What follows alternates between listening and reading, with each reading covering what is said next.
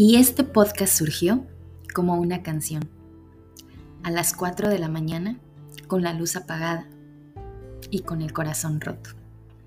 Bienvenidos a la autoterapia.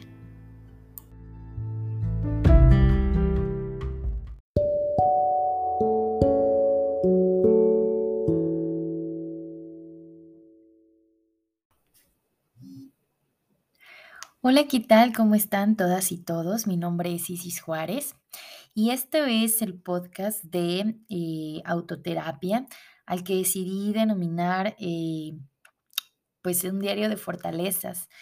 Tiene aproximadamente dos meses que no subía podcast y es que han sido dos meses de mucho aprendizaje, mucho, mucho aprendizaje. Eh, sobre todo en cuanto a esta enfermedad, eh, depresión y por supuesto la ansiedad, y cómo poco a poco pues he tenido que ir trabajando en ello. En los primeros episodios de este podcast, em, pues les platicaba sobre cómo, cómo había estado viviendo la depresión lejos de casa y cómo había estado sobrellevando esta enfermedad. Y bueno, em, una de las cosas que ayudan muchísimo en la depresión, pues es el ocuparte, ¿no? Dejar de preocuparte y ocuparte. Y puede sonar súper, súper, súper fácil. Y la verdad es que no lo es tanto. Em, nuestro cerebro difícilmente se focaliza en cosas positivas cuando tiene una eh, carencia de químicos que, pues, por consiguiente, nos lleva a la depresión. Em, quienes me han escuchado ya con anterioridad, ando aquí tirando el estudio de grabación, eh, quienes me han escuchado ya con, con anterioridad, bueno, pues eh, saben que, que, yo estoy estudiando en estos momentos y bueno, eh, estoy iniciando mi cuarto semestre en un doctorado que decidí realizar en la ciudad de Mexicali. Y bueno, quiero platicarles un poco cómo han sido em, pues estos dos meses y que espero que esas estrategias que he llevado, bueno, pues también les puedan ayudar a ustedes. Recuerden que si ustedes sufren depresión, si sufren ansiedad, si ya están diagnosticadas o diagnosticados, deben seguir sus tratamientos y no soltar las terapias, porque de verdad sin las terapias va a ser muy difícil que puedan, que puedan llegar, ¿no?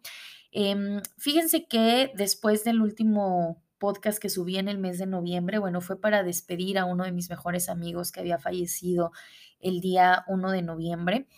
Y a partir de ahí, eh, en compañía de mis amistades en la ciudad de Mexicali, a quienes agradezco infinitamente todo el amor, todo el apoyo y la amistad que me brindaron, así como a mis profesoras y profesores, en especial a mi directora de tesis que eh, siempre trató de una u otra manera apoyarme en la medida de lo que ella podía, ¿no? Eh, me daba mucho trabajo y por supuesto que eso me ayudó muchísimo a focalizarme en otras cosas. Em, y, alejarme, por supuesto, de aquello que era lo que detonaba eh, mis episodios de ansiedad. Tuve una recaída eh, al inicio de diciembre. bueno, pasó noviembre, regreso a mi ciudad natal, a la ciudad de Puebla, y aquí pues te encuentras con otra situación, ¿no? Estando tan lejos de mi casa, yo decía, yo creo que estando cerca de mi familia esto va a mejorar y sin duda me voy a sentir mejor. Y oh sorpresa, la realidad me rebasó. Entonces me dio una recaída. Resulta que cuando tú te vas, tú esperas que las cosas se queden como dice la canción, ¿no? Eh, que nada se mueva, que, que todo siga igual para cuando tú regreses. Y la realidad es que no, la realidad es que tus amistades siguen con su vida, tu familia sigue con su vida, los árboles que dejaste ahí plantaditos y apenas eran unas cuantas ramitas, ahora ya están más crecidos, ¿no? Y eso me pasó, encontrarme con que la vida siguió. Y por supuesto que tu cerebro y tu mente te está taladrando todo el tiempo con pensamientos que, que tú crees que no deberían estar, pero la realidad es que están. Y, y a mí lo que me pasaba era, bueno, entonces si todo siguió su rumbo como tenía que seguir, yo no soy importante. La vida puede seguir de ellos aunque yo no exista.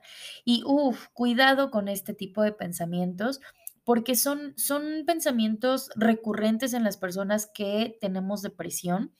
Eh, no significa necesariamente que sean pensamientos suicidas, únicamente es una, eh, una consecuencia de lo que tú estás observando, ¿no? En mi caso no eran pensamientos suicidas porque yo no pensaba en quitarme la vida, únicamente me quedaba pensando que, bueno, pues quizá mi vida no era tan importante en la vida de los demás. Y bueno, evidentemente cuando externo esto con mi terapeuta, mi terapeuta dijo, no, espérate, a ver, a ver, o sea, sí eres una persona importante en la vida de estas personas, pero eso no significa que van a detener su vida por el hecho de que tú no has detenido la tuya, porque en realidad tú, tú sigues con tu vida, tú sigues estudiando, tú decidiste regresar, etc. Entonces, bueno, dadas esas circunstancias, eh, pues yo solicito poder quedarme en mi ciudad natal el tiempo suficiente para poder establecerme nuevamente emocionalmente y poder regresar a Mexicali con, con mucha fortaleza mental y mucha fortaleza emocional. Y, y eso creo que ha, funcionado bastante. Eh, yo acordé con mi psicóloga que eh, si era posible dejar el tratamiento médico, es decir, dejar de tomar pastillas para, para el tratamiento de mi ansiedad y mi depresión. Y conforme fueron pasando las sesiones, me dijo que estamos listas para dejarlas, ¿no? Entonces, hoy, después ya de tres meses eh, de, de padecer esta enfermedad, cuatro ya casi, em, pues ya no estoy tomando medicación, pero tengo que ver a mi terapeuta dos veces por semana. Y bueno, obviamente em, hemos tratado estas últimas sesiones de trabajar en eso que detona mi ansiedad. Y eso es algo que tú tendrás que trabajar con tu terapeuta si ya estás tomando terapia, si no, acude a un centro en donde te puedan eh, apoyar con esto. Hay muchas universidades que brindan estos servicios psicológicos y psiquiátricos, a veces de forma gratuita y a veces con un costo especial, eh, pero necesitas ayuda, ¿no? Obviamente, bueno, dejé el medicamento, empecé eh, a trabajar con mi terapeuta y empezamos a identificar cuáles eran las, las cosas o los eventos que me detonaban la ansiedad. Y encontramos que a título personal, el rechazo es eso que me detona a mí la ansiedad. Eh, cualquier evento que tenga que ver con rechazo o con la crítica, a mí me detona ansiedad. Les voy a poner un ejemplo. Eh, cuando estaba yo haciendo la presentación de mi avance de tesis, eh, sentí algunos comentarios como personales y sentí que se estaba rechazando el trabajo que yo estaba haciendo. Y entonces me vino una crisis de ansiedad.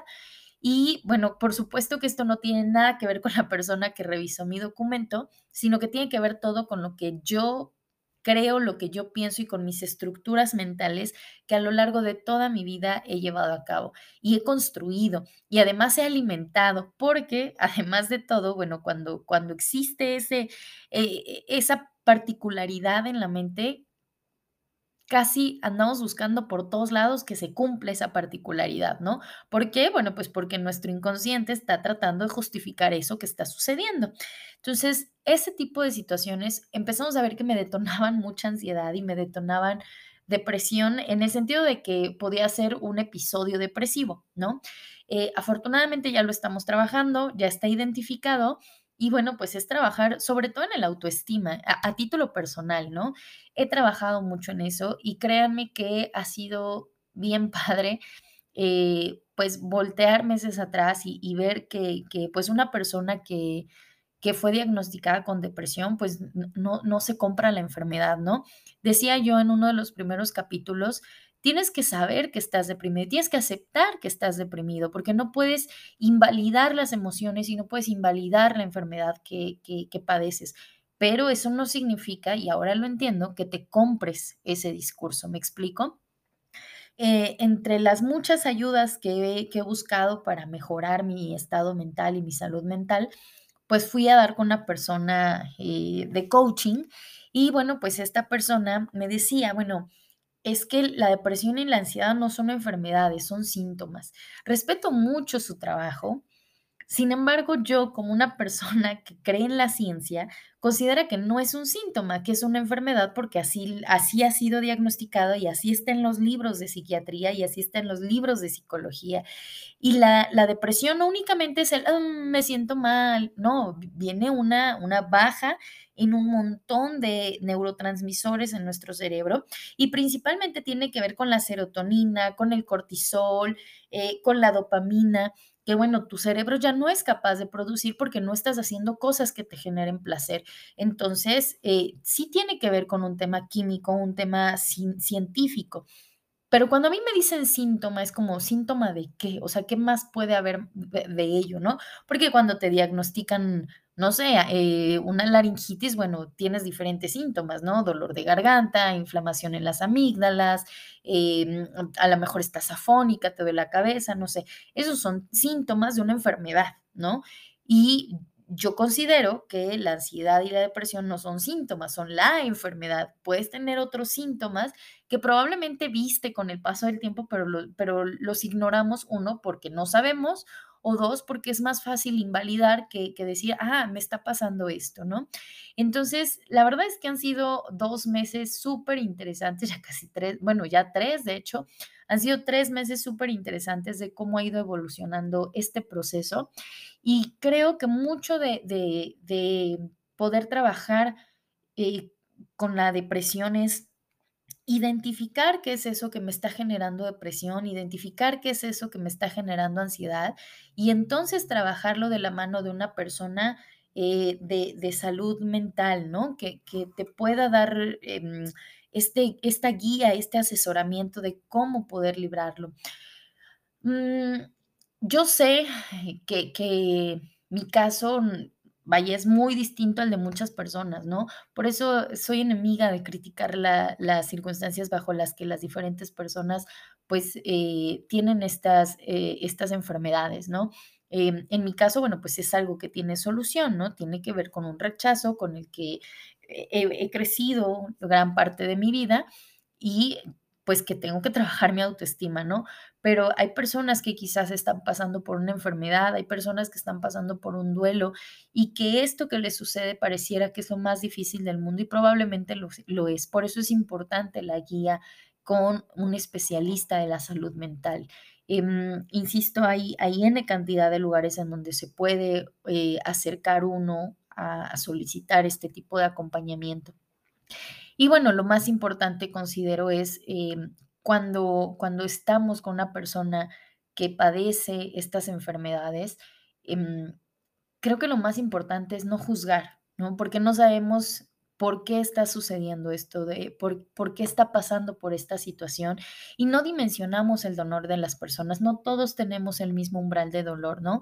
Imaginen que ustedes están eh, frente a una estufa con una hornilla encendida, con, con el fuego a todo lo que da y ustedes durante muchos años han trabajado la tierra o han trabajado cerca del fuego y por supuesto que el poner la mano sobre esa, eh, esa hornilla prendida, pues va a ser diferente la sensación de, de, de dolor a una persona que nunca ha estado cerca del fuego o pocas veces ha estado cerca del fuego y que no ha trabajado probablemente eh, la piel de sus manos eh, ese umbral de dolor va a ser distinto. Y lo mismo sucede con, con estas situaciones.